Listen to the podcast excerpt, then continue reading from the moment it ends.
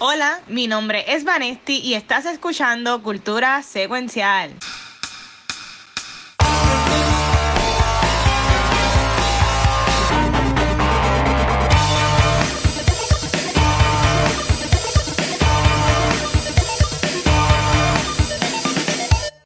Wow, saludos y bienvenidos a otro episodio de Cultura Secuencial. Mi nombre es Vanesti y hoy por fin arrancamos con un programa regular, que yo sé que a todo el mundo le gusta los segmentitos y hablar de todo.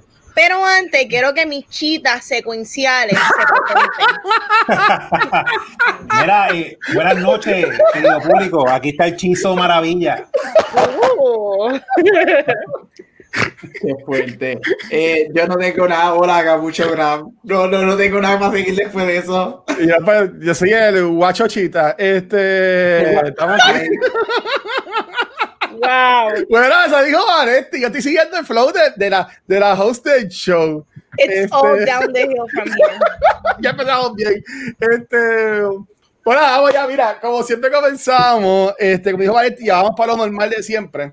Y esta semana, por lo menos, yo he visto un montón de cosas. Este, voy a empezar con lo mío y voy a decir ya desde ahora que vi algo que no puedo mencionar lo que es, yeah. pero es una película que va a salir para HBO Max a finales de mes, que salen tres actores bien famosos y bien buenos, que la película está bien cabrona.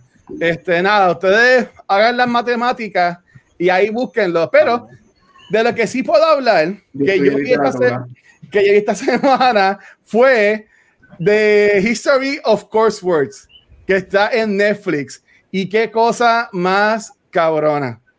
Este, aunque yo no defienden la palabra cabrona en esta primera temporada, eh, a mí siempre me había gustado, no sé si cuando yo tenía cable en VH1, estaba lo de I love the 80s, I love the 90s, esas cosas así, que serían muchos comediantes hablando de las mejores cosas de la temporada. Pues esto es lo mismo, pero comediantes hablando de, de, de malas palabras. Y en verdad que está súper cool. Y ver a Nicolas Cage, este, siendo Nicolas Cage en, en, esto, en verdad que a mí me, me tripió un montón.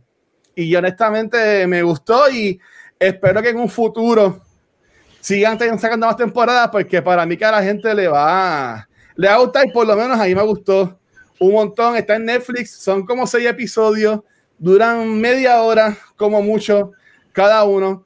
Y entiendo que, pues, en verdad que eh, es rapidito, cuando tú estás comiendo, la, la ves la súper bien. Mira, espérate, es verdad, yo no, había, no me había fijado en esto. Aquí tenemos a Alfonso que dice, el bigote de Chizo está de maravilla. Yeah. Yo no la había visto el bigote de Chizo, Chizo está ahí. Pues Iris como la película. Está súper cool, está súper cool. Saludos ahí a Nerdy Bartender. Pregunta el, el Zack Snyder Cut. No, eso sale después. Este. Yo lo veo yo antes que él.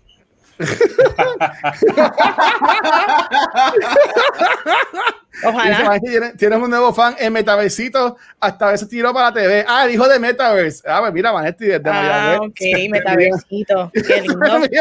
mira, besito, mira. Este, yo tenía algo más, pero quiero comentar sobre lo que vio Chizo. Así que voy a dejar, cuando ya hizo, voy a meterme un poquito ahí. Pero, Vane, entonces dime, ¿qué tú has visto en, en esta semana, en estos días? Pues mira, esta semana yo también he visto varias cositas, pero solamente voy a hablar de Dead Poets Society. Hermosa. Es de las películas que yo siempre digo que las vi de chiquita, pero no las vi. ¿Tú me entiendes lo que te quiero decir? Uh -huh. Tú sabes que están en el televisor, pero quizás tú no le prestas tanta atención Yeah. y con los años te vas dando cuenta lo influential que son y que se merecen un rewatch de verdad cuando ya eres adulto. Y justamente, mano, esta película salió en 1989, ese es el año en que yo nací, saca el cálculo si tú quieres. Este, es protagonizada por este grupo de chamacos, entre ellos está Ethan Hawke, eh, sale Robin Williams, y es el tipo de movie que te hace sentir bien, eh, corre con los temas de no conformarse, el ser apasionado, atreverte a ser distinto, eh, el no solo leer algo, pero tú también, eh, este, como quien dice, aprovechar y entender de qué manera tú lo interpretas, porque es bien importante nosotros tener nuestro propio criterio en la vida y reconocer las cosas que realmente valen la pena. Eh, la lectura, el amor, la música, la arte, es reconocer todo eso y fucking Carpe Diem, Seize the Day. Definitivamente una película bien positiva. O sea, el mensaje es positivo, pero la película tiene muchos elementos super dark de, de, cosas que suceden.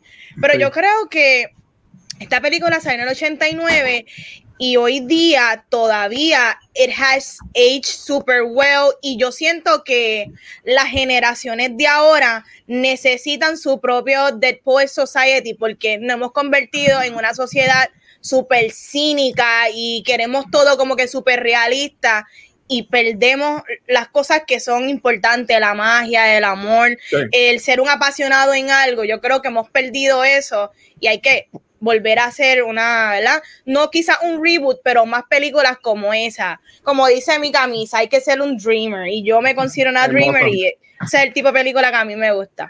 No, brutal. Mira, como dijo Gabriel, oh, Captain My Captain, esta es de las películas que cuando Mark, Mark, este Gabriel o Rafa las ponen en el Back to the Movies, yo las veo y para mí es como la primera vez, porque sí, ya vi como mm. chavaquito, yo tuve suerte que yo en high school tuve marketing de inglés súper buena este, yo estudié en una escuela bilingüe. Bueno, yo estudié en Carving School. No sé si todavía es buena la escuela, pero yo estudié en Carolina toda mi vida. Y a mí nos pusieron esa película en high school. Este, y después la he visto varias veces. Y a mí, ¿sabes? Robin Williams siempre me ha encantado, pero en esta película, lo que es esta y Good, Will Hunting, ¿verdad? Ah, sí. este, Son para mí pick y What This May Come, son para mí pick de él. Ah, sí. Y en verdad que, que han estado súper bien. Aquí se Vanesti cuatro años más. Bueno, Vanesti diez años más. este... Lo más brutal es que el regalo que fue Robin Williams, ¿verdad? Para, para el mundo. Es una cosa bien impresionante. El tú ver todo lo que ese hombre daba, todo lo de él. Eso está, está cabrón. Y uno, de los y uno de los pocas personas que, que trascendía, he excelled en comedia y en drama. Y eso no se ve mucho este, a la manera que él, porque era un stand-up comedy y, terminó, y ganó hasta un Oscar por un rol dramático. Así que. Oye, Vane, ¿dónde tú la viste la película? Porque Nerdy dice que no la ha visto. Para a ver si la, puedes, tú la viste. La, déjame ver en qué streaming service, porque si no me equivoco, está en Hulu. Oh, si tienes Hulu, la puedes ver, porque creo que ahí fue, o fue Hulu o fue Prime. Una de las dos la vi, porque está ahí disponible sin ningún tipo de cargo, ni la tienes que rentar. A ver, en verdad que tremenda. Entonces, Chizo, ¿qué, ¿qué te has visto? Ya sé lo que ya vas a decir, pero y también los muchachos, pero ¿qué te has visto esta semana, este Chizo? Pues mira, preparándome para un spoiler alert de un futuro episodio de aquí, eh, que van, se va a hablar de Cobra Kai. Yo vi eh, Karate Kid 1 y la 2, entonces voy a dar un uh. disclaimer para ver si ya la gente en, mis redes sociales me deja decir que tú no has visto Cobra Kai. Mira, gente, la razón por la cual yo no he visto todavía Cobra Kai es porque cuando viene algo así como, como Cobra Kai, yo digo, ah, pues nítido, yo quiero verla, pero tengo que ver, porque yo soy así, las primeras cuatro películas de Karate Kid otra vez y no las había visto hace un montón de años. Y como entre una cosa y otra nunca había sacado tiempo para las películas, pues no la había empezado a ver, pero como ahora lo vamos a hablar, pues las empecé a ver. Y mira, mano, qué nítidas están esas primeras dos películas de Karate. Escuché el programa de ustedes, estoy de acuerdo con lo que dijo Gabriel, que esto es un drama. Eh, como tal, la película se mantiene, tiene esa nostalgia 80 son dos buenas películas, las dos están igual. Pero lo que me di cuenta revisitándolas, por lo menos en la época mía, porque yo me crié en, en los 80, y es que creo que ahora, como tenemos tanta opción en entretenimiento de 40 mil streamers y toda la semana salen 500 películas, no hay esa magia colectiva como antes, de que eran bien pocas películas y las escenas permanecían. O sea, Karate Kid es el, salto de la grulla, el torneo. Johnny es uno de los íconos de, los bullies con el, con el disfraz de, de, esqueleto. Y esa magia de esas películas 80s, así como Back to the Future, Karate Kid, yo creo que no se va a tener porque, un ejemplo, una película muy buena que vimos el año pasado como Palm Spring, mm. eh, una escena que hubiese sido icónica es la de Roy cuando le tira la fecha al protagonista, pero ya la semana que viene ya no estamos hablando de eso porque estrenaron cinco películas más y en eso, eso de los 80 yo creo que por eso que esas películas permanecen. Eh, y lo otro que me gustó, que no es eh, en una comparativa, porque no se puede comparar el tiempo en pantalla, pero en el colectivo de la cultura popular, la relación de, de, Star Wars, de Luke Skywalker y Obi-Wan, es como que cuando uno piensa como que mentor y alumno, ah, ah Luke Skywalker y Obi-Wan, y ellos casi no tuvieron, eh, compartieron escena. Y la relación de Miyagi y Daniel Laruso, yo me la atrevo a decir como que en pop culture es de las más grandes de mentor y alumno porque ellos hicieron la química bien brutal y el personaje de, de Daniel Laruso me gustó mucho también, porque aunque es la clásica historia del bullying, no, Daniel Laruso no era un bojo, Daniel Laruso le contestaba y le tiraba para atrás y siempre tiraba para adelante. Un bocón. Sí, bueno, pero era un bocón, pero lo provocaban. Sí, sí, sí. Por aquí. Pero anyway, este, me gustó un montón las películas y estoy ready para Cobra Kai. Escuché que ustedes mencionaron por encimita en el programa de que mencionan parte del Lord de todas. Así que cuando ah. acabe, me faltan dos, quiero decir, voy a ver todas, las voy a ver todas, olvídate. La 3 y la 4, ahí empiezo a ver Cobra Kai, pero, pero sí, mano, me gustaron un montón. Eh, revisitarla. Pues, pues mira, Corillo, a gente que está en el chat, viéndonos este live en Twitch, puse el link del episodio de YouTube de Acto de Movies y el de podcast en Anchor, si lo quieren después chequear. Este, pues mira, ya lo hizo, pues yo en verdad venía a Bash la 2 y la 3 yo vi la 1, para la 1 la uno me encantó, pero lo que es la 2 y la 3, Ajá. yo tuve que obligar a terminarlas, porque yo decía, ok, tengo que verla porque ahora de en, este, en Cobra Kai, pero qué películas más malas, ¿sabes? eh, eh, Daniel Aluso lo que hace gritarle a todo el mundo, ¿sabes? Hasta, hasta, la, hasta, las novias en todas las películas. En todas las películas, él, él le sale con cosas hasta, hasta la que limpia. Este, y, yo entendí que son over the top y obviamente, ¿sabes? Es en los 80s que fueron estas películas. Pero. es un nene, que lo que tiene son como 15 años exacto, Exacto. Este, pero yo yendo a Cobra Kai y yo entendía y entiendo que yo no haya visto nunca la 2 y la 3, que esta fue la primera vez que las vi. Yo juraría, sabiendo que es importante es en Cobra Kai, yo juraría que Johnny Lawrence salía más en estas películas. Ah, ok, no, no, él es ah, la uno nada más. Es que para mí, fíjate, yo creo que Cobra, Kai yo la veo más, obviamente tocan en el lore de la 2 y la 3, whatever, pero para mí Cobra Kai es más una secuela de la primera y no de las otras. Sí, sí. Pero, pero ya, están en Amazon Prime, este, la vez por Amazon Prime IMDb con anuncios. Ahí fue que yo las pude decir. Yo sé que tú las tienes en, en 4K, 20p y toda la cosa. Pero si, si no tienes los discos los los Blu-ray, la, puedes ver en Amazon Prime este, que, eh, sin, sin, con anuncios. Ahí fue que yo las vi. En 20. Este, y loco, loco más de Cobra Kai con ustedes, porque en verdad que estoy 20p, no sé, me lo inventé. Este, entonces, para empezar ya. Este, Gabriel, Gabucho, ¿qué estás estado viendo en estos días entonces? Mira, honorable mention rapidito, para que me sigan odiando a los listeners. Tuve la oportunidad de ver los primeros tres episodios de WandaVision el domingo pasado. Este, get ready, it's a wild fun ride. Eso es lo bueno de tener el. Eso es lo bueno de tener el vision bien puesto en, en Ay, Dios mío. Este, así que Vane me entiende. Este, así que está muy bueno, me encantó, así que me lo. Pero ¿qué vi esta semana que me encantó? Mira, vi una película que se estrenó en Netflix el viernes llamada Pieces of a Woman, este, protagonizada por Vanessa Kirby, um, Ellen Burstyn y otro más que está en la lista de He Should Not Be Named. Y es bien triste porque él es muy bueno en esa película, aunque sabiendo lo que él hace, hay una escena en la película que te hace como que cringe, pero, pero mira, la película a mí me encantó muchísimo esta película que es una temática bastante fuerte, este, este, no voy a decir mucho, pero tiene que ver con, con maternidad, este, todo eso, los primeros 20 minutos de la película son espectaculares. Este, los primeros 20 minutos de la película son espectaculares. Este, son un son one shot sequence que es todo corrido. Este, así que es espectacular, es, es fuerte, es trágico esos primeros 20 minutos, pero Vanessa Kirby, si has visto The Crown, que yo sé que Van la ha visto, la conoces por, porque hizo Princess Margaret los primeros dos seasons, este, en The Crown, ella se la come. Si ella no entra a los Oscars, a nominación de las Oscars, de verdad que va a haber es una falta de respeto. Y Ellen Burstyn, a sus 88 años, la conocemos como la, como ella es la madre del exorcista, ella es la que sale en, Exorcist, en The Exorcist, este, y todo eso. A los 88 años, ella tiene una escena cuando Vanessa, este, Vanessa sabe cuál de qué hablo, cuando ella le dice You have to stand for yourself, vean esa película, es excelente, Vanessa okay, buenísima, este, ya, again, es una temática fuerte, pero es una película que vale la pena, este, y vale por, por, las actuaciones, es tremenda película que te va a llegar al corazón y, y, y de una temática que no normalmente vemos mucho, porque siempre queremos ponerlo a lo, a lo que es la, la imagen de niños y de bebés, como que obviamente pues you know, santos y, y, y puro y todo eso. Y es una temática fuerte, pero muy, muy buena. Sí. Está en Netflix. Estoy sí, bien de mira, acuerdo.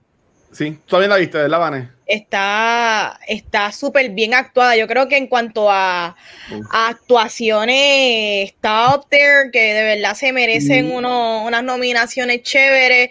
También The Man Who Should Not Be Named actuó cañón y eso es lo que más me molesta de este tipo, mano. Un tipo con un talento ¿Quién es? tan brutal, ¿me entiendes? Una cosa, y eso es lo que a mí me da hasta miedo de él, porque sabemos que él es un method actor y él se la vive y la escena que tú mencionas me dio un cringe incómoda porque dije, Ugh, salen, sale this is probably what happens. So. Uh -huh. Qué horrible. Wow. Él es, él es un. Bueno, ok. Eh, eh, sí, el tipo es un douchebag y es un asshole, pero.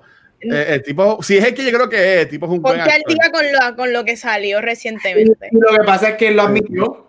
Él dijo, sí, mala mía, yo había sido, yo fui bien, yo fui bien abusador en mis relaciones previas y whatever, so él lo admitió. So, y hay una escena, y sabe, hay una escena en la película que cuando yo la vi es como que, ay Dios mío, guay, porque como ya yo sé lo que pasa, y pues Mane sabe lo que él hizo y lo que él aceptó, es como que, Come on, man. Estoy con Vane. Él es muy bueno. Yo encuentro que él, él, él, tiene un muy buen talento. De los mejores actores de su generación. Años, ¿Cuáles fueron? Este, Peter, Peter, Butter, este, Peter Butter Falcon, este, tremenda película. Okay, ya, ya, sé quién es, ya sé quién es. Honey Boy. Oh, Honey Boy. Y es como que, hacho, mano, de verdad. De verdad que es que estás cabrón, de verdad. Es que I'm rooting for him. Eso es lo más brutal, que yo siempre quiero que él salga a flote y siguen saliendo cosas. Mm. Pero, pues. No pega, no pega, no pega una. Mira, Gracias. un paréntesis, antes de empezar con el show, el Corillo, hoy viernes, bueno, mañana viernes, cuando salga el episodio, sale a, en VOD. Este, se me acaba de olvidar el nombre de la película. Gabriel, Promising Young Woman. Promising Young Woman. Este, Corillo, vean esta película, por favor. Este, vamos a hacer un episodio de ella en un par de semanas para darle break a la gente que la vea en VOD. Pues si no fueron a verla en el cine, este, sale mañana en VOD. Hoy hay un screening, hoy hay un screening, creo que más tarde. Este, pero es por internet, es con la gente de Focus Pictures, que ya escucharon en sus redes sociales que a la gente que quería verla, pongan aquí y ellas van a enviar cierta cantidad y es first come, first serve. Este, yo le dije en la página de cultura, pero mañana sale en VOD, vean esa película, en verdad que yo la vi este, despidiendo el año, Vanesti después la vio, Estilo Hechizo la vea, Gabriel lleva hablando desde el año pasado de ella, y en verdad que la película está bien buena. En, en, en verdad que sí. Yes. Vamos a arrancar por fin con los segmentos. Por favor. Bueno, bueno, pues ahora vamos con los primeros 2021 Blue Cheeses. Chizo, cuéntanos qué es la que hay. Yeah, arrancando yeah. el año, mira, tengo dos estrenos esta semana. El ah. primero es un double feature porque es The Raid Collection.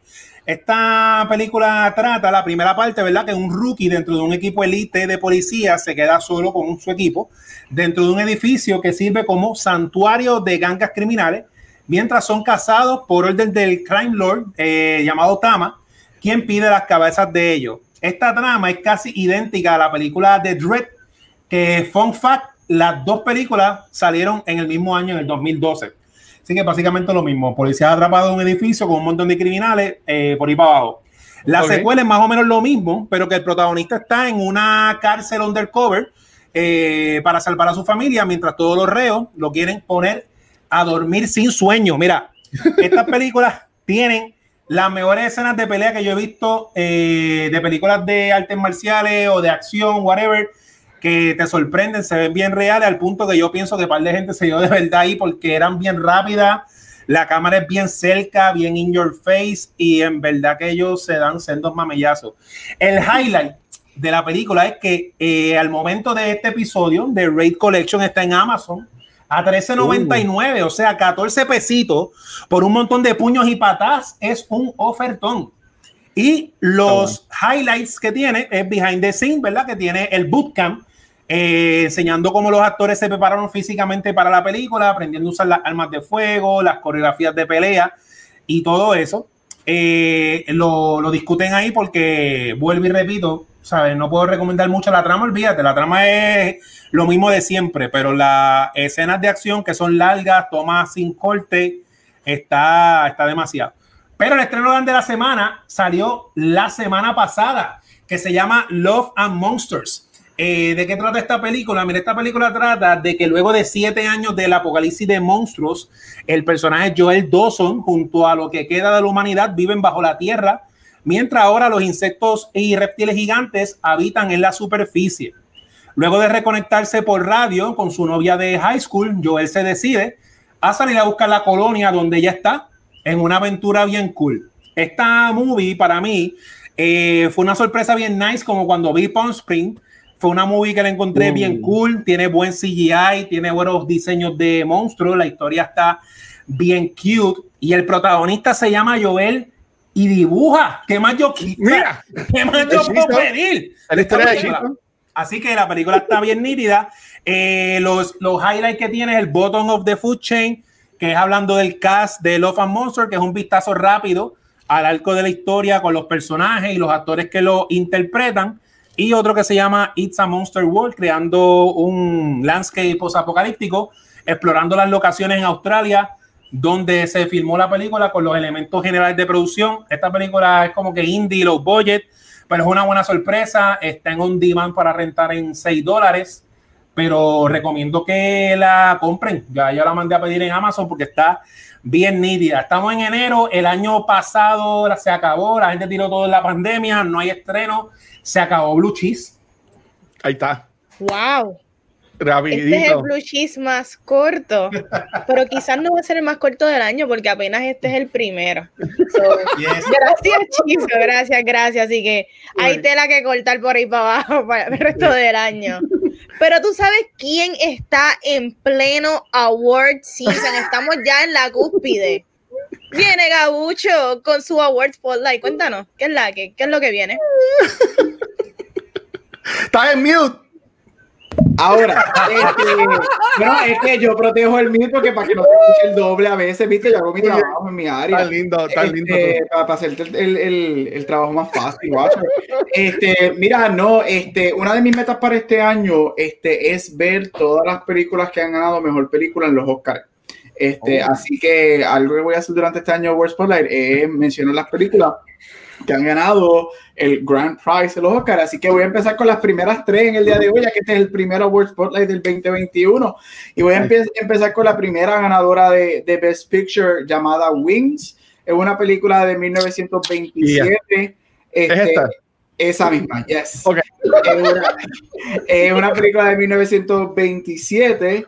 Este Discúlpame, es que mi mamá me acaba de salir y pues estamos en vivo y a todo color. Este, eh, una película de 1927 es la única película que duró como el champ por dos años, porque en el 28 no hicieron los Oscars, no lo volvieron a hacer hasta el 29. Así que se mantuvo con dos años. Es un romantic comedy que a Luis yo creo que le gustaría si en algún momento la ve. Es un romantic comedy en la guerra, que es algo que no vemos mucho. Es la única película silente en ganar mejor película. Esto es en la época que está la transición de, de película silente a película, este, obviamente con audio.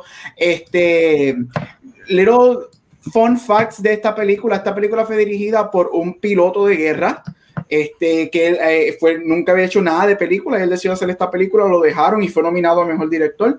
Y algo para los, para los, este, para los 20, este, esta película usó imágenes reales este, de pilotos, algo que para ese tiempo era revolucionario porque todo eran los sets y, y, él dijo, no, yo quiero ir a las bases donde yo estuve en la guerra, en la Primera Guerra Mundial y grabar a compañeros pilotos para que, para que la película fuera más auténtica y, y también recibió mucho um, um, auge por su uso de sonido, porque las películas silentes no es que no tienen sonido, sino es que no tienen diálogo.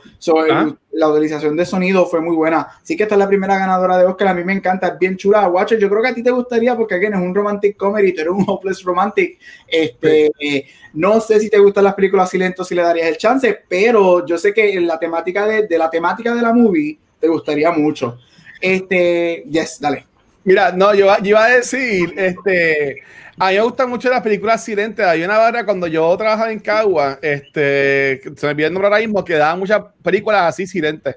Este, me gustaba un montón. Y por, un segundo me perdí, Gabriel, y mala mía, porque este, todas las películas que tengo hoy son de blanco y negro. Y por un momento no, no definía cuál era cuál. Y como que por la foto, y dije, ¿qué es esto? Pero Por, ya, estoy bien, ya estoy bien, ya estoy bien. Está bien, no, no, no problem, no problem. No, yo es que estoy mirando, estoy mirando mis notes. Mira, la segunda que voy a mencionar es Broadway Melody. Este, como dije, hubo un, hubo un, ah, un gap de dos años, así que el 28 no tuvimos película. En el 29 regresan los Oscars y de aquí en adelante cuando siguen corrido. Este, y gana la película Broadway Melody. Esto es este, la primera, el primer musical que también yo sé que a Watcher le gustan los musicales. Este, es la primera película musical en ganar el, Oscar de mejor película. Este, es una película bien straightforward, es bastante corta, actually, lo que dura como una hora y creo que 15 minutos. Este, así que bien corta, creo que es una de las películas más cortas en haber ganado mejor película. Y cuenta la historia de este casting agent en Broadway, cómo él está montando un show en Broadway.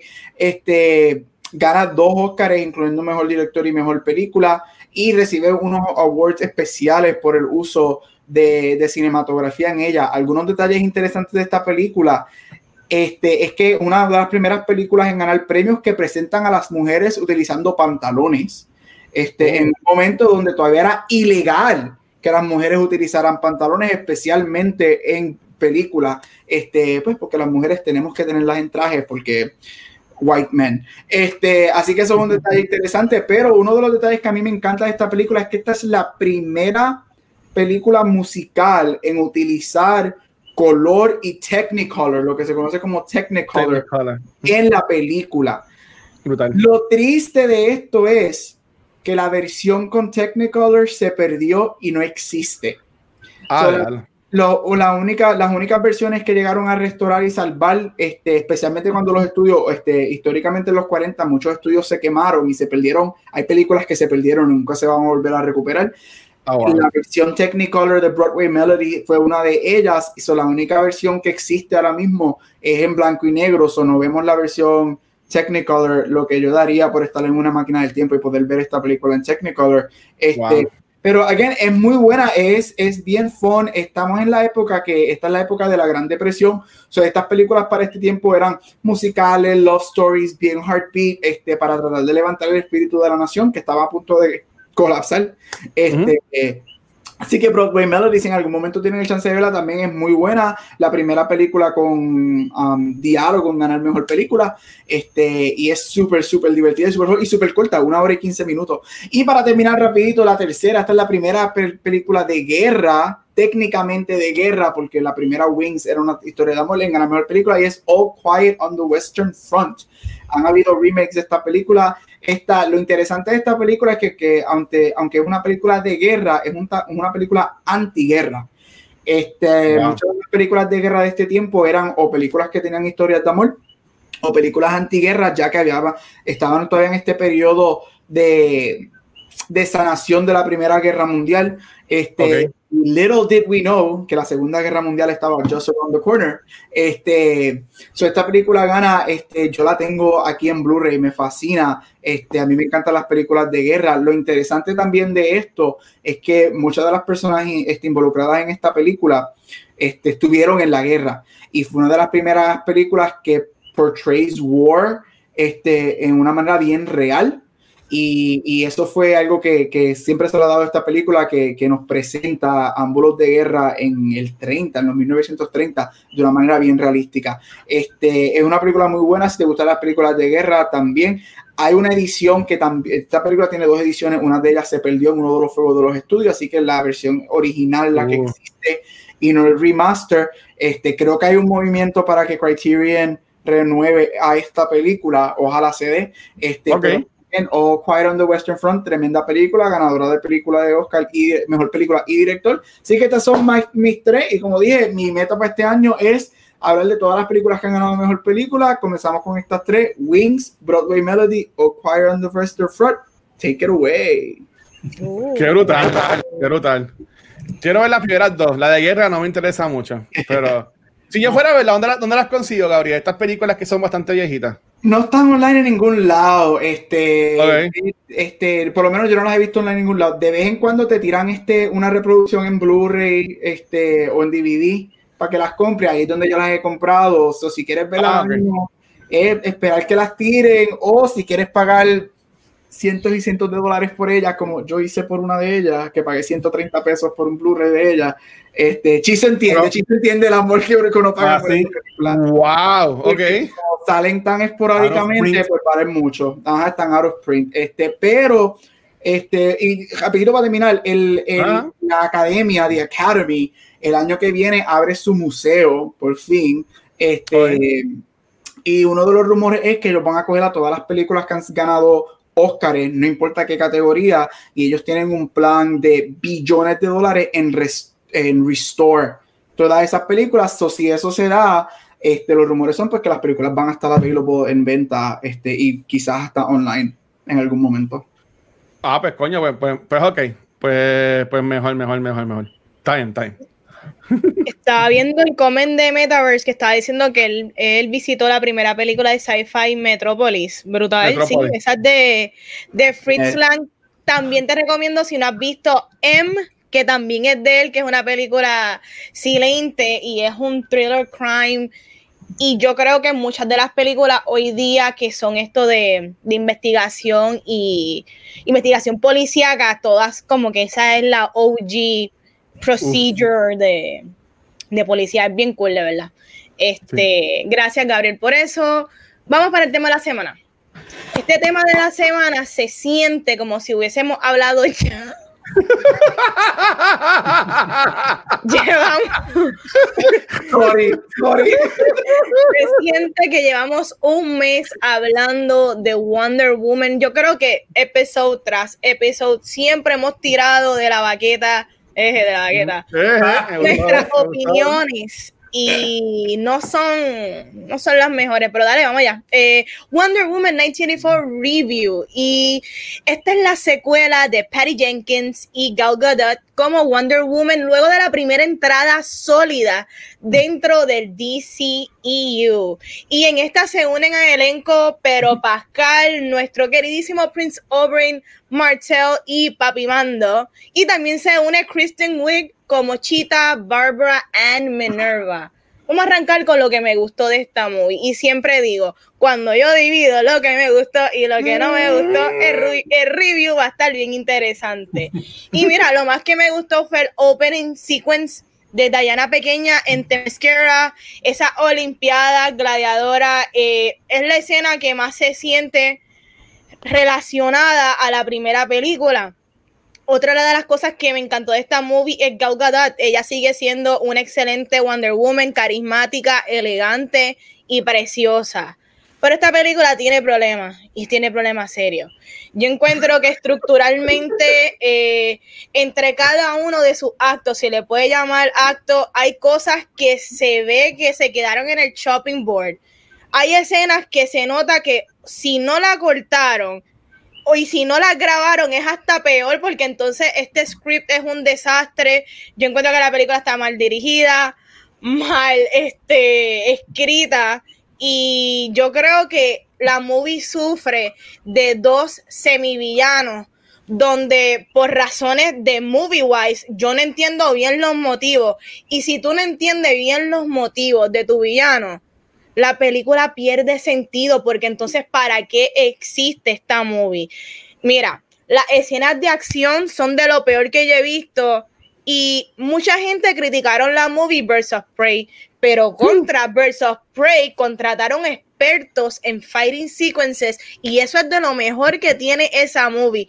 Y me molesta que con el tipo de budget y expectativa y todo lo que se le dieron a esta gente para que hicieran una buena movie, ¿por qué decidieron escatimar en eso? No entiendo por qué. Corillo, la película se cae porque se esperaba más y el problema es que tenía todo para ser mejor. Hasta aquí mi review. Corillo, ¿qué tal les pareció Wonder Woman 1984?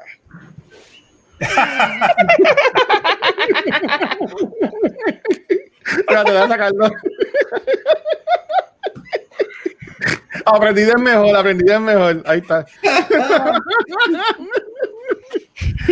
ok, voy a empezar yo. Eh, mira, yo tuve la suerte, la dicha, de ver esta película en el cine un par de semanas antes de que saliera en HBO Max el día de Navidad y en el cine. Eh, y, y, a, y, a, mí no me gustó. Este, honestamente, a mí no me gustó. Yo lo dije en aquel episodio de Cultura de que la había visto y en verdad que para nada me había gustado, pero de nuevo, como yo soy el Marvel fanboy, pues en verdad que tomo mis palabras con pinza. Este, si, si Valentina es la DC fangirl, la reina de DC, está diciendo esto, pues váyanse más por, por, por ella.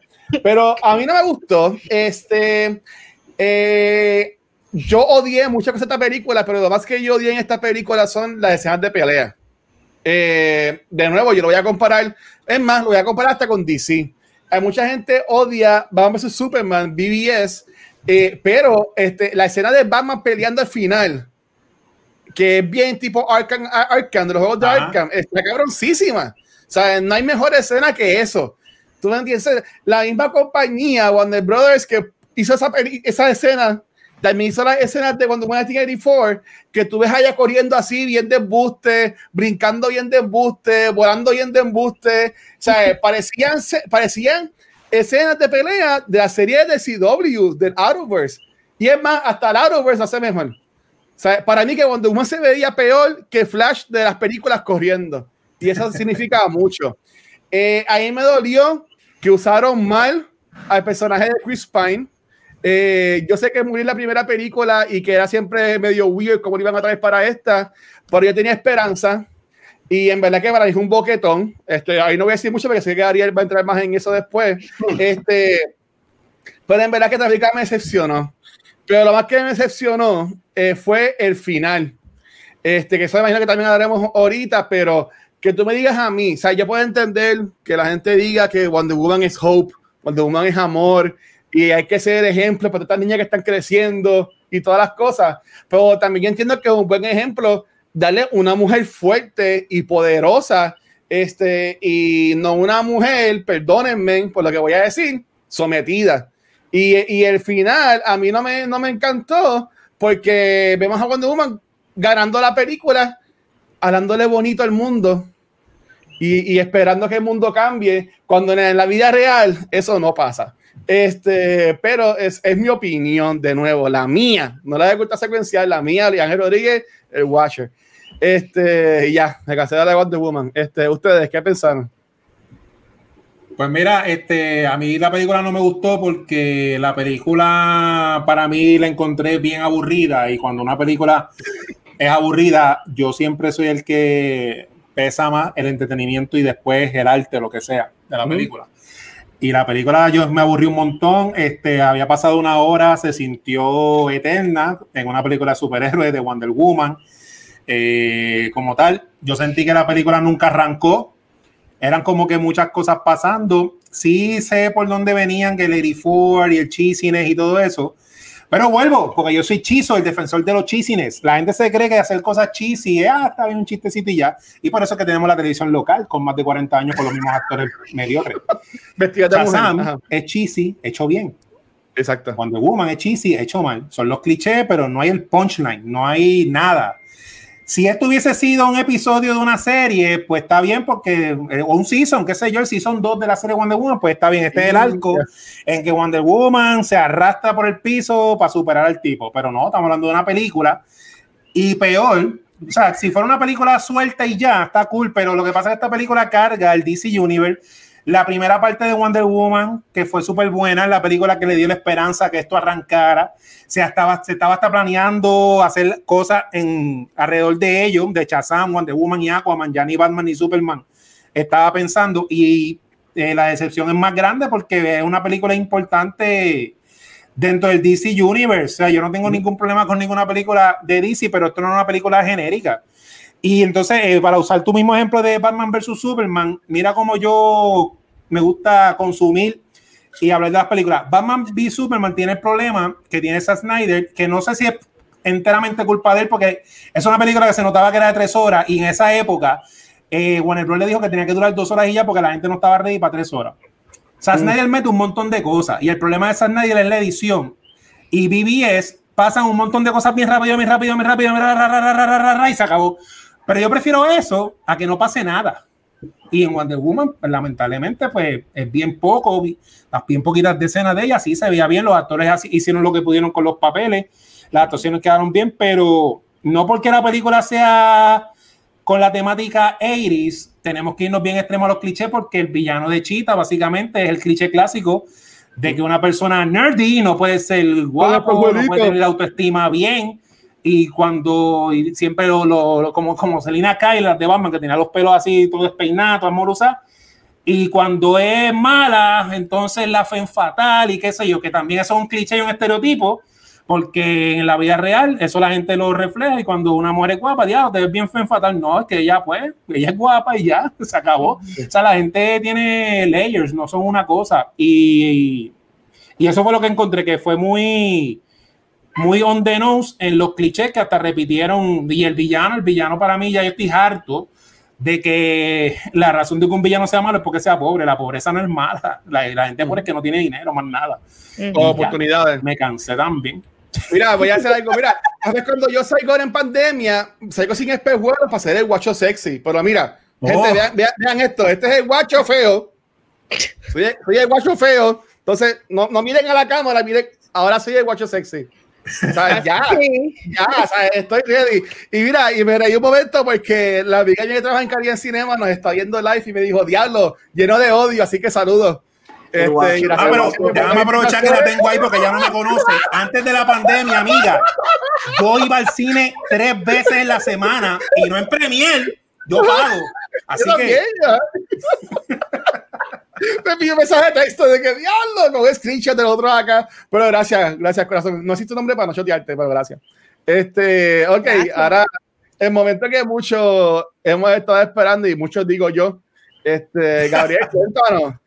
Sí, tenemos, voy, a hacer un poquito de la story. Tenemos a Gabriel, que lleva un track record con Warner Bros. bien bueno, porque a él le encantó Tenet. Y él lo que ha hablado es cosas maravillosas de Tenet en estos últimos meses. De que Oscar,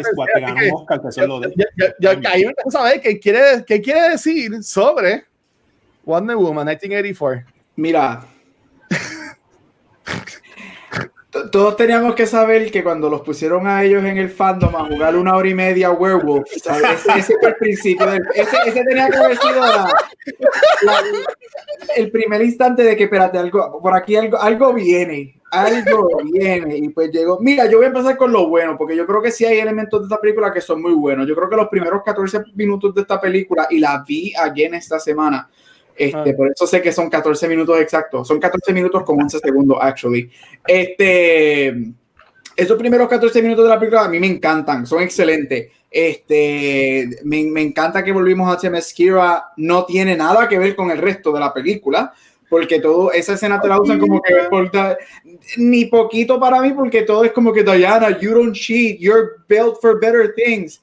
Mm we know that desde la primera, que Diana es esta persona hopeful, que she's built for better things. So esto fue para darle un check a Robin Wright y a la mamá, y como que son, pero esa escena se me cabrón. Me encanta el score de la película, es uno de los mejores scores de Hans Zimmer para mí. Este, me encanta, me encantó el score. Mira, y a mí me gustan las actuaciones. Por si acaso, para mí Gal Gadot no es una buena actriz, pero ella es muy buena Wonder Woman. Y yo creo que hay una muy diferencia porque los otros días salió un anuncio de ella que los extras en, la, en el anuncio se la comen a ella. Este, pero ella es muy buena Wonder Woman. Y Pedro Pascal, I'm sorry, MVP de la película, él se la come, podemos decir lo que sea de su personaje y eso no tiene que ver con él, eso tiene que ver con la manera que está escrita, pero él se la comió. Y even Chris Pine, a mí me encantó Chris Pine, este, pero es que yo siempre voy a estar contento por ver a Chris Pine en cualquier cosa, este, pero él es muy bueno y Christian Wick también. Este, ya dije todo lo bueno. Mira, ustedes me han escuchado aquí mil veces, Watch y yo, no yéndonos a los palos, pero yo defendiendo mucho Wonder Woman porque para mí Wonder Woman, sacando obviamente The Dark Knight Trilogy, Wonder Woman para mí, la primera es lo mejor que DC nos ha dado hasta el momento. De que hay issues con el final, lo entiendo. Yo no soy de los que odio el final, a mí no me molesta. Estamos hablando de una película superhéroe, este, y obviamente Wonder Woman nos, nos da una de las mejores escenas con el No Man's Land, este, que DC nos ha dado ever. So, había muchas expectativas, pero yo encuentro que esta película no fue que se cayó bajo sus propias expectativas. Esta película es mala, porque no fue, esta película es mala. Esta película sufrió, y es bien raro que yo diga esto, pero sufrió de tener una persona que tanto como la, que la escribió y la dirigió. Pari para mí se hubiese quedado dirigiendo la película y no escribiéndola. Esto para mí es un desastre. Esta película es para mí esto fue una falla. Yo, Wonder Woman, yo, a mí me gustan los cómics, pero yo no soy un comic fan. Wonder Woman es una de dos superhéroes que yo he leído todo. Wonder Woman es mi superhéroe favorita, quizás por eso yo también defiendo mucho la primera. Este, ay, se me olvidó decir, obviamente el extra credit scene, el credit scene es mejor que toda la película. Este, mira, es, que fue como, es que ya dijeron todo, como Chicho dijo, esto está lleno de tropes, esto no sirvió, esta, el, yo amo los 80, yo no sé para qué le hicieron en los 80 porque nunca le dieron auge a la época de los 80. Este, la manera que trajeron el, el avión invisible fue una estupidez, la manera que ya de momento empieza a volar fue también otra estupidez.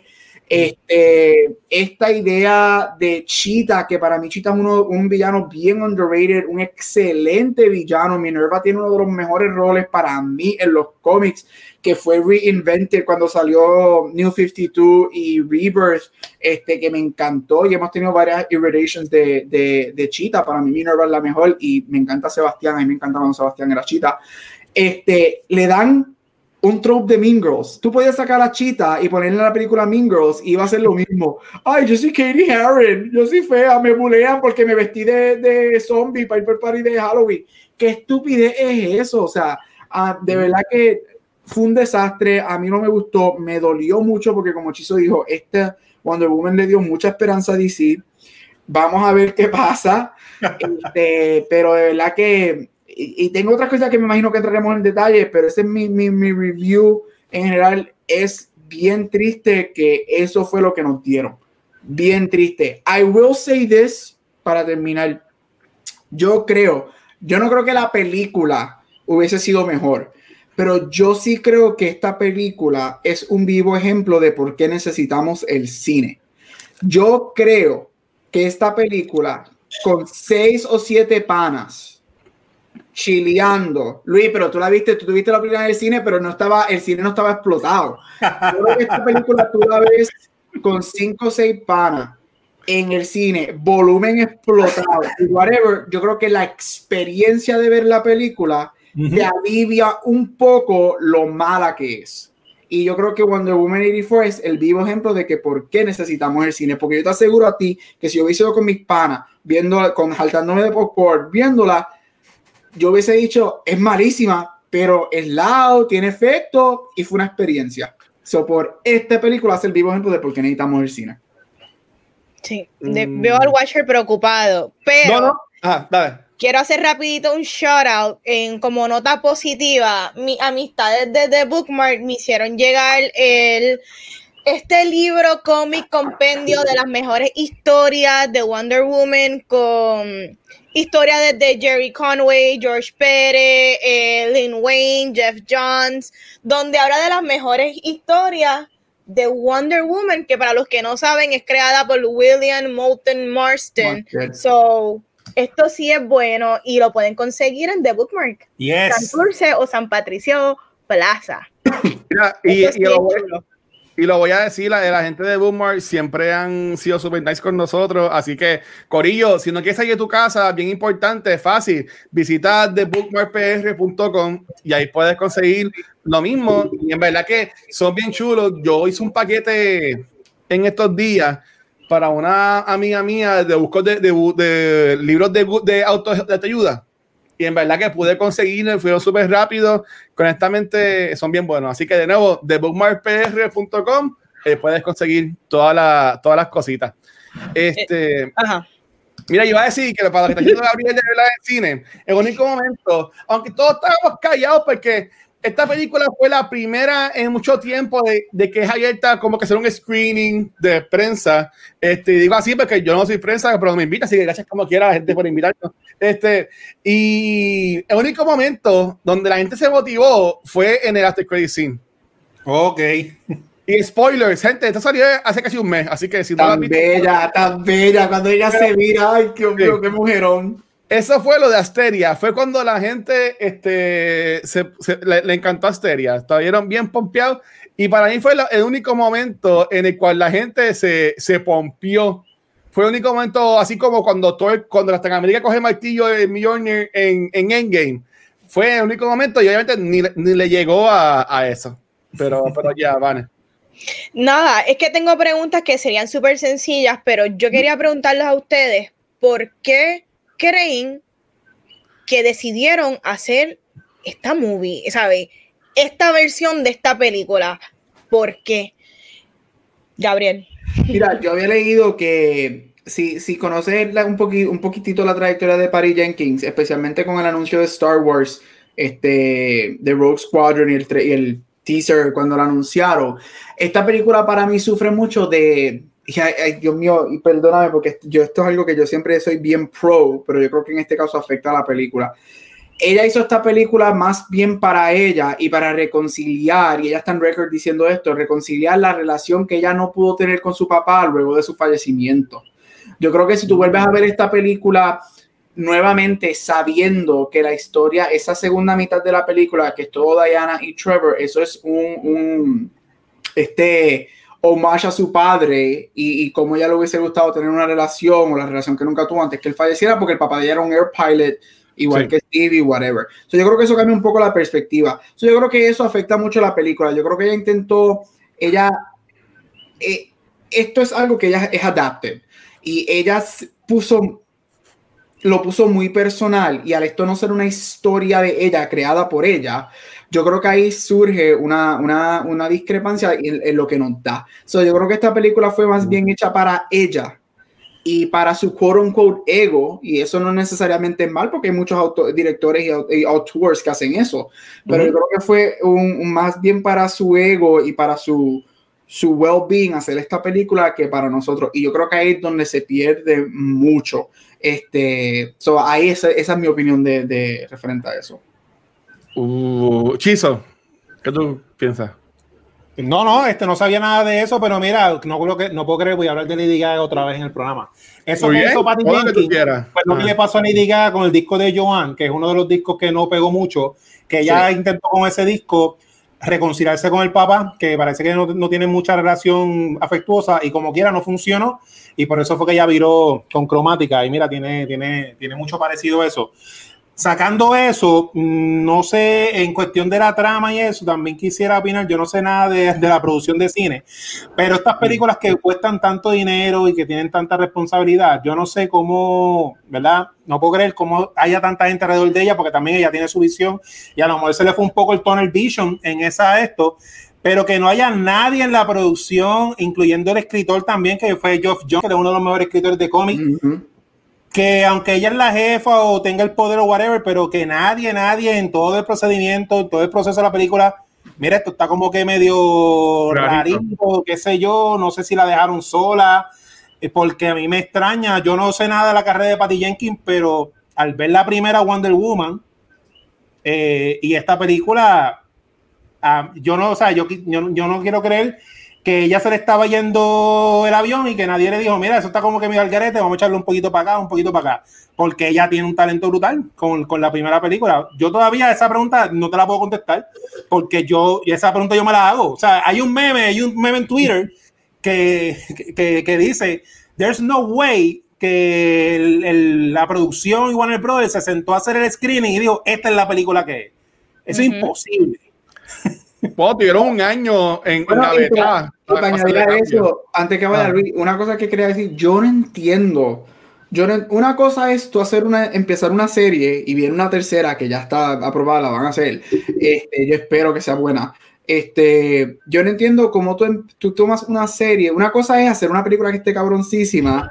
Este, una, una, cosa es hacer una película que esté cabroncísima y que las secuelas bajen. Eso es normal que las secuelas caen. Eso, eso es normal. O sea, whatever. Pero de lo que tú, independientemente de que el final y whatever, tú no puedes decir que Wonder Woman para mí, para la mayoría de la gente, es una de las mejores películas de DC. Y eso está, o sea, that's a fact. ¿Cómo tú nos das eso y en la segunda estás en el opposite side completamente a un desastre de película. Pero, ¿y ¿Qué pasó ahí para que eso se rompiera? Mucha gente critica a Zack Snyder, pero Snyder estuvo bien envuelto en, en la creación de la primera película. Porque ah, él, fue, él, fue, el que castió básicamente a, a como Wonder Woman en Man vs. Superman. Ah, bueno, sí, eh, es verdad. Y en este, y escuché la entrevista, ya hace tiempo no escuchaba el podcast de McMahon, pero en preparación para este episodio, escuché el episodio que él tuvo de invitada a Patty Jenkins este, para promocionar esta película. Eh, y ahí fue que ella mencionó que ella no estaba de acuerdo con el final de la primera película, que se fue Warner Brothers que la obligó básicamente, y, eso ya, lo, ya, lo, he hablado aquí, no voy a decir de nuevo, escuchen el podcast de McMahon, WTF, pero ella en ningún momento mencionó que Warner Brothers le puso este, stops en esta película al revés. Ella lo que habló mucho fue que Warner Brothers ya le, le dio, este, ¿cómo es? Carte blanche a ella, este, un, un, un, lienzo en blanco, un nuevo, un nuevo espacio. Le dieron un en blanco. Exacto, ¿sabes? Como que, que esto fue todo ella. Esto fue todo ella. Y hay gente diciendo, no, la película es bien linda, pues que es bien esperanzadora y toda la cosa. Pero me vi, me vi, me vi, maybe somos nosotros, me vi soy yo, voy a hablar por mí mismo, me vi soy yo que estaba esperando algo más. Wow, porque llevábamos un año en el que no hubo películas de Marvel, eh, no hubo nada de superhéroes, básicamente que no sea The Boys o Umbrella Academy, esto es el primer sabor que teníamos en live action, porque si tuvimos a Harley Quinn, pues son animados. Este es como que lo primero que tenemos superhéroes en el año y estábamos esperando la hostia y pues nos dieron esto. Me vi en otro año, me vi la película ha sido, no sé, no sé. Pero para mí, como dijo por ahí Alfonso ahorita, a mí que son los chavos. Y, para nada, porque no hicieron los chavos, porque la película se fue online. Pero, pues, pero también recuerda, Gabriel, esto es vender las muñecas, vender los posts, vender los trolls, vender los accesorios, vender todas las cosas que de alguna forma u otra ellos van a sacar los chavos, pero yo lo, que siento es, ah, no, y mira esto, de verdad lo que dice Metaverse, que ellos supuestamente se metieron, esta, no, no, supuestamente, ellos se metieron Wonder Woman para que la, la, la, la, tengan en mente para las nominaciones de los Oscars. Pero para pa, pa decir eso, para, los, para los Razzies, para, defenderle un poquito esa, esa, esa decisión, eso siempre ah. pasa. Todas las películas, casi todas las películas que siempre tiran, los estudios las tiran para awards ah, consideration. So, eso no, no, a mí no me sorprende. ok, vamos a, vamos a ampliar la pregunta y aquí estoy robando un poquito después a estimar mía, pero... Tranquilo. Yo, yo lo que he visto en redes sociales es gente hablando negativo de esta película. ¿Ustedes han visto a alguien hablando positivo de esta película en redes sociales? Sí. Sí, sí. Ok. ¿Qué dicen de la película? No, eso mismo que tú dices, que nada, que, que, le gustó la historia. Eh, ahí es la, ahí yo me voy en lo de lo de los gustos son subjetivos. Porque si nos vamos, mira, eh, buscando en, en, ratings, yo estaba, porque me dio curiosidad, eh, ah. Versus Prey tiene 78% de Positive Review. Eh, Venom, estoy hablando de películas que no son películas este, que hay mucha gente que le gusta y mucha gente que no le gusta. Eh, Venom tuvo 81% de audience score y yo la encuentro que tampoco la encuentro que sea tan alta. Y Wonder Woman tiene 76 en, en 74 en Rotten Tomatoes, o sea que para el nosotros, yo, la gente que como nosotros no le gustó mucho la película está un poquito más metido o en el fandom o en el cine, pero el público general pues la vio y pues Hoy, hoy yo vi gente cuando estaba en el cine, este, había una filita y un par de personas que estaban en esa filita pidieron para ver Wonder Woman, que estaba cool, que sabe que ya semana in, una película, no sé si todavía está en HBO Max, no sé si todavía está, este, pero que ¿sabes? casi un mes después todavía hay gente que veía esta película pagando en el cine. Yo entiendo que después, maybe ese ciclo de amistades se la recomendaron y le gustó, no sé.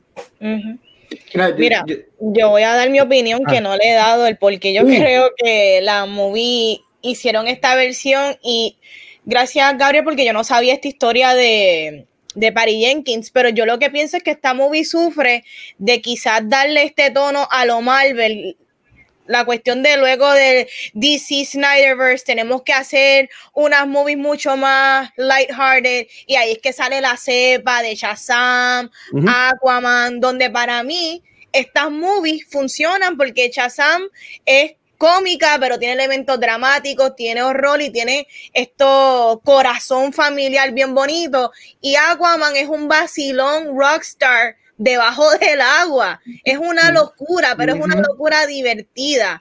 Y como dijo el gran Chizo, crear queso es un arte, ¿tú me entiendes? Tú tienes que saber lo que estás haciendo, si el género que sea, sea queso, sea drama, sea horror, tú tienes que saber lo que hace y definitivamente ellos no sabían lo que estaban haciendo o creían que iban a hacer esta versión de la movie y terminando haciendo otra, que es lo que también yo creo que fue. So, nada. ¿Qué más quieren hablar de la movie? Porque es que no sé qué más hablar. Mira, yo, yo creo que esto es nuevamente otro ejemplo de que si tú no sabes, y hay que ver qué hace, qué va a pasar, y voy a traer la, voy a traer la película de que van a estar esperando. Quiero ver qué va a pasar con The Batman. Porque esta Wonder Woman demuestra uh. nuevamente que tener más de un villano puede ser dañino. Y aquí lo, y, si aquí lo demuestra. O sea, hay que ver qué va a pasar con Batman, que está Riddler y Penguin. Este, y Dios sabrá si nos meterán a alguien más que no. Ay, Catwoman, y Dios sabe si nos meterán algo más por ahí. God of Owls, Va a salir, este, todo, el mundo va a salir esa película. Esa es Spider-Man 3 que va a durar como 5 horas. Mira, este, a mí me. Yo no sé por qué. Y esto es algo personal porque yo amo a Cheetah y amo Wonder Woman. Yo no sé por qué Cheetah estaba en esta película. Yo no, yo no entiendo por qué ella la pusieron en esta película si eso para fue lo para hacer. Pero es que esa, pelea fue esa pelea fue un asco. Esa pelea, primero que nada, casi ni se veía porque estaba igual de dark que, que los episodios de Game of Thrones en el último season. Este, o sea, de la manera que, que ellos habían vendido y me, si yo lo malinterpreté, pues me, me, me, disculpo, pero de la manera que por lo menos yo veía los teasers, los trailers, la promoción, era que Cheetah iba a ser the main villain y no Pascal. Este, por lo menos la manera que yo lo vi. Y aquí Chita literalmente es una freaking sidekick que no hace nada, que ni la vemos transformándose en Chita. Que de momento es como que, oh, Barbara, what have you done? Y yo me quedé como que, are you fucking kidding me? Que lo del trailer es la famosa. Igualito, igualito, te quedé igualito. Este, yo no sé, por, a mí me dolió mucho eso porque yo creo que Chita, again, Chita para mí es un personaje que viene, a mí lo que me gusta de Chita es que se siente real porque su transformación al personaje de Chita viene de las inseguridades de ella. So, yo entiendo el por qué ellos intentaron hacer lo que hicieron con ellos, lo que pasa es que no se transmitió bien. Pero danos el, el, el, el, story de Chita. ¿Por qué nos pones a Pascal pudiendo coger a Chita y darnos una mitología? Porque Chita es la gran archvillain de Wonder Woman Forever. ¿Por qué no nos dan la mitología de ella? ¿Por qué pone, la pones a, no nos pones a Barbara en África con la historia de, de ay Dios mío, Uskartaga, cuando ella recibe los poderes y todo eso, y creas esa, esa, esa pelea este, mal, estoy bien de acuerdo con Mar Centeno, este, de esa, esa rivalidad, porque contra, si tú vas a irte full woman power, qué más bello que darnos una fucking woman villain con una woman superhero. Y segundo, esta película cayó en la trampa que yo pensaba que la primera iba a caer y no cayó y aquí lo hicieron. Esta película, Diana, es definida por un hombre. Y yo odié eso. Ese, ese throw para mí en la primera, ellos lo manejaron perfecto. Y aquí todo, ella está en una depresión 80 años después, que Steve no está, que le falta el, le falta el cantazo. Ay, Steve, esta que, ¿cómo tú vas a poner a Wonder Woman a ser definida por un hombre mientras que tu mensaje en la primera fue tan woman power que tú no necesitabas un hombre para definir tu vida? Yo no sé qué caramba pasó ahí. Y para añadir a eso, y es donde yo quería hablar, sorry, me, me apoderé del podcast. Y Luis sabe, gente, y gracias a Dios que yo he visto esto mucho y no fui el único que pensé cuando vi esta película. Esta película nos presenta rape culture esta película nos presenta donde el, el soul de Steve se apodera de un ser humano, le sacan su conciencia, una persona que tiene familia, tiene amistades, le saca su conciencia en donde nos presentan una escena que Steve se ve en el espejo y nosotros vemos que Diana está viendo al hombre, no a Steve, y ella se acuesta con él ella se acuesta con un hombre donde ellos de snatch his body y no le piden permiso. Esto es bien feo. Eso le quedó para mí bien feo. Y yo, y no fue que yo le, yo cuando vi eso dije, esto es rape culture. Y para mí, esto fue un big no-no en esta película. Que, y después, para el colmo, el final nos presentan otra vez ellas, ay, sí, me gusta tu ropa, porque así yo tuviese vestido y te hubiese utilizado como un saco carne nuevamente. Mano, come on, de verdad que yo, y me duele porque yo amo la primera tanto, y me duele que esta película fue un asco, de verdad. Mira, yo iba a decir que también este Chita, este Barbara, ¿verdad? Que se llama ella, pero cuando ella se convierte, cuando se quita los espejuelos y se convierte en la sexy mujer, este, como Betty la fea, ella como quiera está enamorada de Pedro Pascal. Ajá. ¿Tú me entiendes? Bueno, ella lo deja entrar a su oficina y hacer lo que tienen que hacer y ahí, es que él le coge la, la cosa esta. Sí, yo no entendí bien, mano. Lo, de la, lo, de la, piedra, ¿sabes? Que, que las, dos, las dos mujeres fuertes, poderosas de esta película, por eso fue que yo dije lo de que están sometidas a, a un hombre, este, como dijo Gabriel, ¿sabes? Yo lo dije más feito, pero este, son así, ¿sabes? Como que tienen todo el poder del mundo, porque si, si Wonder Woman es la heroína más fuerte del universo y Cheetah es su archienemiga, también se puede decir que es la villana más fuerte de todo el universo. Estos dos seres súper fuertes, como quiera, están ahí a la merced de, de la memoria de un exnovio y de esta persona que solo lo está usando para cogerle la piedra. Tú sabes, como que a, a mí también eso no me, honestamente, a mí no me gustó. No me gustó eso. Mira, como dice Centeno, se fueron full 84 con todo problemático de la era. Definitivo, mano. Maybe, esa era la idea. Maybe esa era, maybe esa era la, la, la idea. Este. Vale, yo tengo una pregunta. Este, que quiero, ¿Cuál es la pregunta? Porque estoy cansada de la película. ¿Cómo ustedes creen que esta película hubiese sido buena? Vamos a, vamos a play este Devil's Advocate. ¿Cómo, ¿Cómo tú hubieses mejorado esta película? Para mí es fácil. Ajá. Para mí es fácil. Tú eliminabas a Pedro. Eh, amo a Pedro Pascal. Pero. ¿Por qué ese no es el personaje de la película? Pero es que no importa, porque él no, el, el personaje de él, el, el, personaje de él hizo que en los cómics. Déjalo a él para una tercera dame a Cheetah, si tú me vas a vender la película como Cheetah, porque me acuerdo que cuando ellos dijeron Christian Wiig has been cast a Cheetah, eso fue como que lo grande, we're going to Cheetah, yes, whatever, Christian Wiig, comediante, haciendo un drama, lo va a ser súper cool. Sácame a Steve Trevor, que no tenía que ver nada en la película, él no, él no, tuvo ningún propósito en la película. Para traer, para traer chavos también. Y sácame a Pedro Pascal y dame un fucking woman kick-ass story entre ellas dos, porque again, ella son su, su archie enemy. Dame esas dos mujeres peleando como manda, porque Chitas, Chiso, yo asumo que Chiso ha leído 52 y, y Rebirth y todo eso. Chita es una hija puta. O sea, Barbara Minerva es una sendija puta de que ella mata a Sebastián para volver a reclamar los poderes en su momento. Y me das eso. Y amo a Pedro Pascal y es lo mejor de la película. Pero él no tenía que estar ahí él no tenía, ese, el personaje de él no tenía que estar ahí. I'm sorry, él no tenía que estar ahí.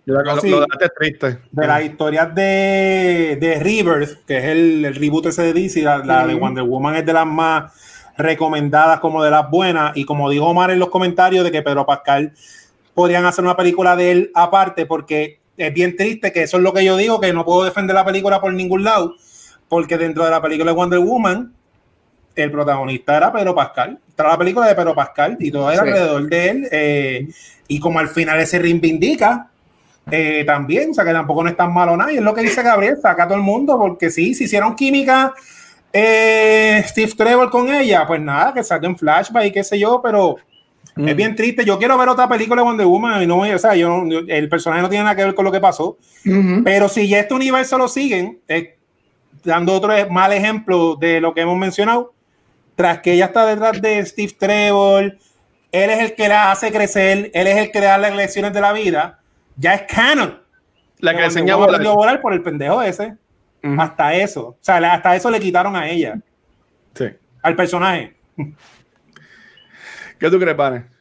Mira, yo, yo no tengo problema con que la película esté situada en, ¿verdad? en los años 80. Yo creo que esto puede permanecer y a mí me importa un bledo si las películas están conectadas o no, pero pensando de que están conectadas y quizás que Batman y Superman es la era moderna, yo creo que puede, puede haber un mundo donde la única superhéroe es Wonder Woman y quizás es la película no tiene ni que perder corazón ni que perder este la parte aspecto de pelea porque quizás ese quizás ella puede tener eh, un villano que sea el gobierno y ella tiene que debatir cómo ella va a enfrentar este mega villano. Si la parte filosófica de ella y sus creencias o su parte de, de, guerra y entender que ella tiene que evolucionar y ser ambas cosas. Yo creo que eso debió haber sido la pelea donde ella simboliza las dos cosas que, que ella representa. So, eso. Mm. No, no tiene que haber mucho villano, no, no tiene que haber mucha, mucha cosa. Una historia de ella puede ser un character study y también puede ser a la misma vez plot driven y bien hecha, sin mucho revolú. Yep, y mira, y, esto es muy bueno, y es verdad lo que tú dices, porque, again, sorry, quiero hablar de esto por ahora, porque yo amo Wonder Woman. lo, lo, triste es que para mí, Barbara y, y, y, Wonder Woman este, se complementan tanto como personajes en los cómics. Este, Ellas son, este, o sea, ellas, ellas tienen todo lo bueno y lo malo de una y de la otra. Y, yo creo que por eso es que es, eh, esa, esa, rivalidad siempre ha perdurado. Y por eso es que cuando ellos sacan a Minerva en los cómics, todo el mundo, ay, pero ¿por qué sacaste a Barbara? Y después pues matan a Sebastián y vuelven a traer a Barbara. Que eso que dice Van en ¿cierto? Esa, esa, eh, esa, ese character story con esos ambos personajes para mí hubiese sido tan perfecto. Yo creo que fue un missed opportunity. Missed opportunity, yo no sé por qué. Y tampoco yo sé por qué el Dreamstone. El Dreamstone sale en los cómics, pero el Dreamstone tampoco nunca es uno de los, like, a main plot en los cómics de Wonder Woman. El Dreamstone entra y sale de vez en cuando. Cada, cada 100 issues sale el Dreamstone, por decirlo así. Y de momento aquí como que todo es el Dreamstone. Mm, no sé, no, no entiendo por qué esa selección de, de, de historia. De villano. Sí, mira, este, voy a, voy a decir rapidito. Eh, ahí me, que, como yo lo hice arreglado, me encantó lo que te están diciendo de que la película fuera enfocada en ellas dos, porque la dinámica de ellas dos estuvo cool. Y si tú ibas a poner a Pedro Pascal, ponlo rapidito, que fine, que ese es responsable de que se convierta Bárbara en, en Chita y después sale y tíralo para HBO Max y dame un mini series de cómo él este, hace todo revoluce y, que, y al final se reivindica y, y, y, toda la pendeja. Este, lo de Steve Trevor, no me lo enseñes en posters, no me lo enseñes en trailers, que sea una sorpresa de la película. Para mí se ha caído mejor. Y sido sorpresa. Obviamente, con la gente spoileando, bueno, no, eso es mierda, porque si la gente pudo esconder un año que saliera Skywalker final de Mandalorian, este, la gente podía esconder que salía en esta película Chris Pine. Porque esta escena estuvo cool, la de cambiándose de ropa. Pero como ya, lo, ya la vimos en los cortos, como que perdió el, yo también, el, el, show. Yo y ella quiero verlo cambiándose de ropa. Ella, ella, se veía brutal, cuando uno se veía brutal con la madura dorada, ahí me encantó cómo se veía. Y, este, y eso inspiró a muchos cosplayers como a Christy, y le quedó brutal el cosplay.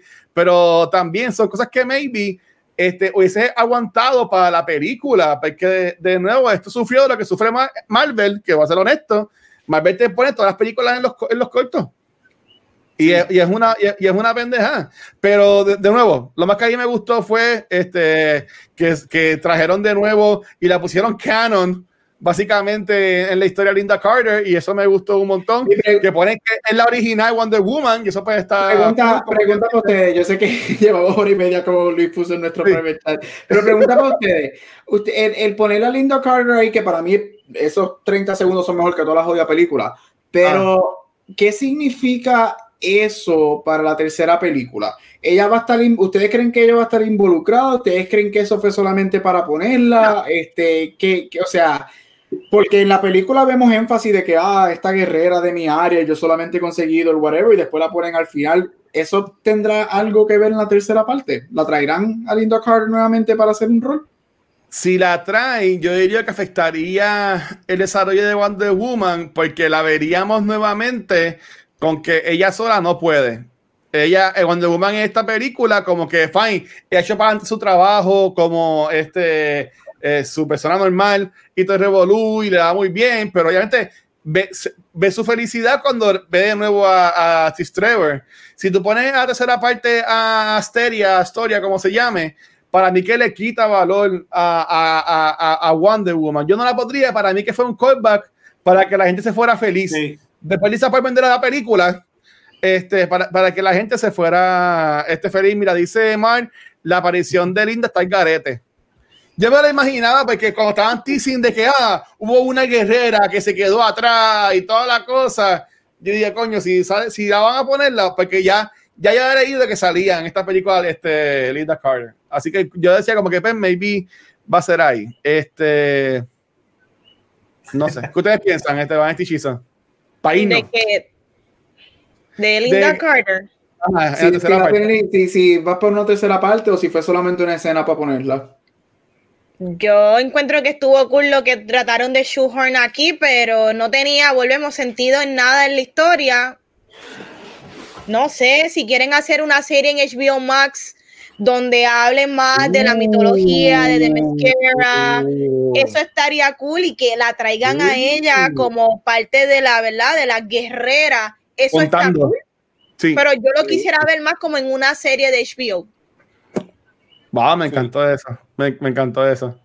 Eh, eso sí, eso estaría bueno, pero yo creo que ellos lo pusieron más como, ¿verdad? Como un guiño, pero que también ah. eso lo hicieron mal, porque es que está brutal, porque ella, o sea, ella pudo haber, pudo haber hecho el cambio en tantas partes, como cuando, no sé si fue en una de las de Hulk, que Luferino es el guardia de seguridad.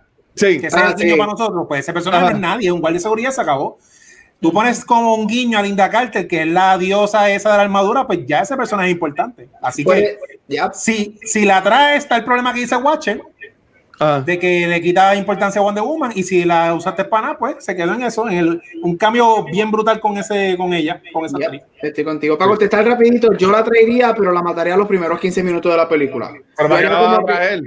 Yo, yo, bueno, yo creo que yo haría, si tú no quieres quitarle ley, porque es como dice el, este Chinzo, tú no, yo dudo que ellos hayan puesto un personaje tan grande en la historia, de que ah. el armor y, te, y, la llevo buscando todo este tiempo que llevo aquí y no la he conseguido para nada. So, yo la traería y daría este opening sequence bien grande, presentando a cualquier villano que sea. ¿Ah? Este, este paso, yo no sé ni quién caramba va a ser el villano este, y pues como que la mataría o whatever y that sets in motion la película. Porque es que para mí, para mí es bien weird que un personaje tan importante solamente esté para ese cambio para darnos a Linda Carter. Mientras que ella la película lo utilizado como cualquier otra cosa, como dice Chizo. Y ya me cansé. I hate this movie. Ella, ella, va a ser, ella va a ser la mala y va a decir, yo te voy a enseñar cómo es una Wonder Woman de verdad y ellas van a pelear y, y va a aprender ahí Diana y ahí es que va, va a ser así la Wonder Woman al fin de todos los tiempos. Pero mira, Corillo, si quieren ver una película de superhéroes bien cool y está en Netflix, yo les voy a sugerir que vean esta película que se llama Unknown Origins. Es una película mm. española, está en Netflix. Se llama, la ponen en nombre en inglés porque es Netflix. Este, es por el Money Heist, a casa de papel. Pero en verdad está súper cool, es graciosa y es como un thriller, un whodunit que mete en los superhéroes adentro. Que en verdad que a mí me gustó, a mí me la recomendaron, así que también este, véanla. Eh, nos vamos, nos vamos. Ok, este, Corillo, Ah, nada, como diría Vanesti, recomiendo Wonder Woman 1984 a la gente para que la vean. Sí, yo no. Para que, que, no te cuenten. Mira, si yo vi, si yo vi Suicide Squad, Batman vs Superman y Justice League, tienes que ver Wonder Woman 84. Nah, eso no está en la misma línea. Batman v Superman era por encima. Ganó un Oscar. Ah, no, yo no estoy diciendo que son más, que, que, que están mejor, pero hay que ver, hay, hay, que, hay que seguir viendo el train wreck de Wonder Woman, de Wonder, de Warner Bros. Ay, Dios mío, de DC. De, de, de DC, de DC. Ya son tantas letras que ya yo no sé ni qué letras utilizar. para eso voy para este show. Este, pues nada, Corillo, para irnos, vámonos ya. Este, ¿dónde los pueden conseguir? Comenzando con la reina de los geeks, Vanesti. Ahí me consiguen Instagram y Facebook como Vanesti. Dale like, dale share, qué sé yo, envíenme un whisky. Bye. Dímelo, Daniel. Este, me consiguen Back to the Movies en todos los social media como Gabucho Graham. Y próximamente en Beyond the Force a final de mes. Yes, Beyond the Force. Ah, no, puedo sacarlo aquí. cool. Dímelo, Gabriel, este hechizo, dímelo. Mira, a mí me consigues con Mar Centeno donde quiera que escuches podcast en Ondas Nerdas. A mí me consigue en Chizo Comic en Twitter y en Instagram, Chizo en Facebook. En todas esas páginas está el link de, de Chizo Fashion. Estamos estrenando tres diseños nuevos, frío y calor. Y Doctor Casco, toda la semana, por todos lados, todas las redes sociales, cómic gratis semanal, Doctor Casco con J. Ahí está, Corillo. Mira, aquí pregúntame Centeno, ¿dónde está el escudo de Wonder Woman? En 1984 no lo vi. Este, no, no, sé. Se le olvidó escribirlo en la historia.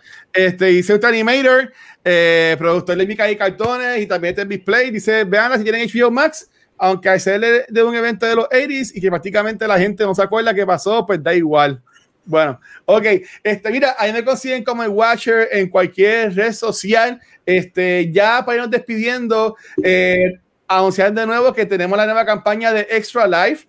Este, este año 2021, nuestra meta es alcanzar la meta de los, nuestra meta es alcanzar la meta, ustedes me entienden, ya llevamos tiempo aquí, este, de 3 mil dólares, así que si nos quieres apoyar, aquí en Twitch hay dos links que pueden accesar para ir a nuestra página de Extra Life y poner su donativo ahí.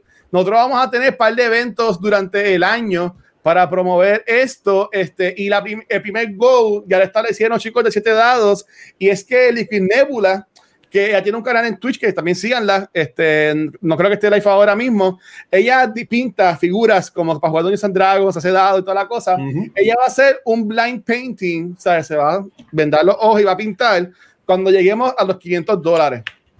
Así que ya, ya, tenemos ese primer stretch goal. Así que si nos quieren apoyar de esa forma, en verdad que se los vamos a agradecer un montón. Gracias, Julio Email, lo busqué, pero en verdad que gracias por ponerlo ahí, el link de Extra Life, este, que ahí nos pueden apoyar un montón. Y también, este, gracias a nuestros suscriptores en Twitch, que son las únicas personas que nos pueden eh, ver aquí en vivo eh, todas, todas las semanas. Este, en verdad que son los chulitos, los queremos mucho. Y también queremos un montón a nuestros Patreons, que en verdad que llevan años apoyándonos y este año vienen cosas cool para ustedes y me dieron permiso. Así que lo voy a poner aquí hoy. Nosotros el domingo, porque lo voy a hacer el domingo, voy a, voy a poner el nuevo plan con los pages y todas las cosas y el primer goal va a ser este, este, cuando lleguemos a una cantidad específica de Patreons que voy a poner el domingo, va Chizo, va a empezar a grabar para los Patreons exclusivamente un mini programa que se va a llamar Gaming Love con Chizo. Yes. Así que va a ser uh. al mes. Este, Chizo, Gabriel y Vanetti van a tener su meta, o sea, ellos no, ellos van a tener unos programas que van a tirar mensuales cuando se, cuando se lleguen a ciertas metas en los Patreons. Así que ya Vanetti menciona cuál es el de ella, pero todavía no quiero mencionarlo. Pero al, corillo que lleva tiempo de cultura le va a gustar. Y pues Gabriel también tirará por ahí este, lo de él. tengo el mío. O sea, pues, nos anunciamos más tarde, pero el, el, próximo goal es el de Shizo. Así que este, estos son los Patreons y nuevamente gracias a ustedes por el apoyo. Van a poder ver esos shows especiales en adición a los after shows. Y para este after show que va a ser cortito, porque ya llevamos casi dos horas aquí, lo que yo le voy a preguntar a Vanessa y a los muchachos es, ¿ustedes creen que hay futuro en el DCEU? ¿O simplemente lo impresionarías y ya? Qué loco, este, esa es mi pregunta para este after show, porque recuerden, este, no recuerden, si no lo sabían, eh, el actor que hacía de Cyborg eh, lo votaron. Eh, le dijo que no va a salir en Flash cuando en el DC Fandom parte del Pump and Circumstance de anunciar la película de Flash era diciendo que Cyborg iba a ser gran parte también de ella. Y el, el, actor puso público en estos días el mensaje que WB le enviaron a él diciéndole que papito, gracias, pero no gracias, chequeamos y no me llame.